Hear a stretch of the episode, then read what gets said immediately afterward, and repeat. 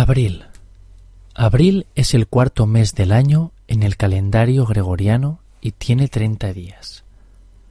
En Cataluña es el mes de los libros y las rosas, puesto que el 23 de abril se celebra el Día de San Jordi, San Jorge, patrón de Cataluña y Día de los Enamorados. A diferencia de otros países, en España el Día de los Inocentes no se celebra en abril, sino en diciembre.